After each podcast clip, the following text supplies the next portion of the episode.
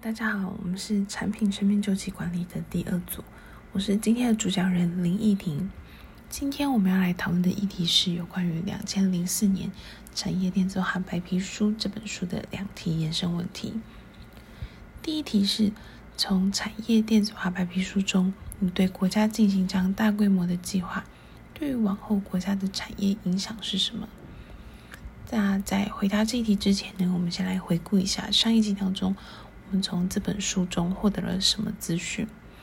最有名及主要的核心计划，也就是 A、B、C、D、E 计划。我们知道各计划当中针对的结构层面是不一样的。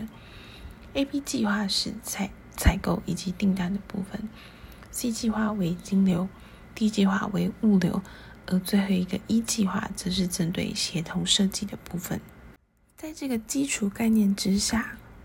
我们回到问题本身。我们都认为，在这个时代，在这个时期呢，同时为宽频网络正值兴起的时期。我们祖上二十二岁到二十三岁的同学，甚至是没有听过网络波接的时代。那在这个网络时代刚兴起的时期，加上国家政府介入推广，毋庸置疑的成为台湾近年。代工龙头的最主要幕后推手，因此对于国家产业的影响，我们小组将它分为两个面向来讨论。第一个面向是针对 A、B、C、D、E 计划的个别结构影响；第二个面向则是以国内宏观的层面来探讨。首先，我们针对 A、B、C、D、E 计划中的个别结构来看，A、B 计划订单及采购的部分。不仅提升了国内中小型企业的国际接单能力，同时也使国内 IT 产业上下游的零组件相关厂商可以进到国际大厂的供应链，促使国内厂商与全球三大 IT 采购商建立电子商务关系，并大幅度的提升每年的采购金额。C 计划金流。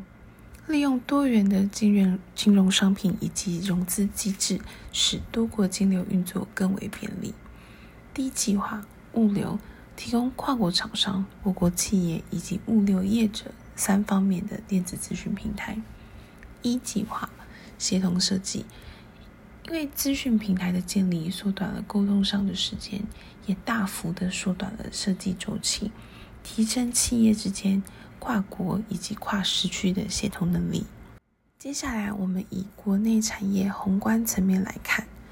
产业电子化促进了产业垂直分工、水平整合，使我国产业上中下游供应链紧密连接，加速了台湾由传统产业移转为科技业的产业转型。此外，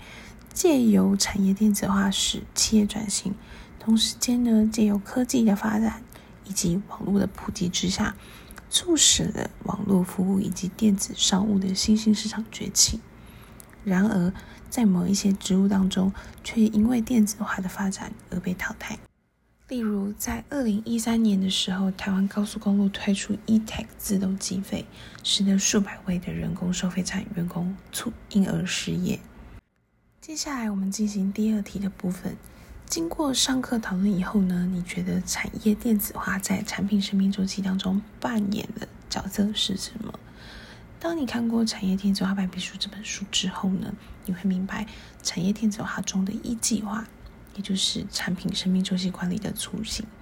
对于产品生命周期来看，扮演着协同的角色，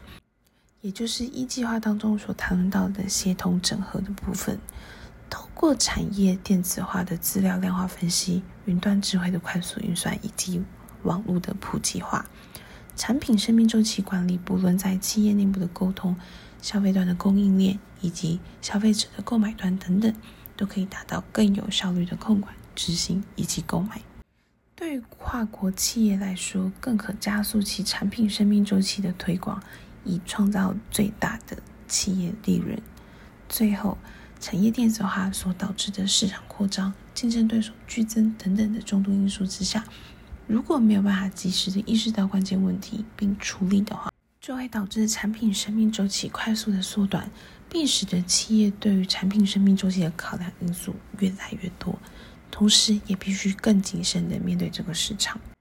以上讨论呢，是我们第二组对于这两个问题小组讨论之后的结果。那我们就下次见喽，拜拜。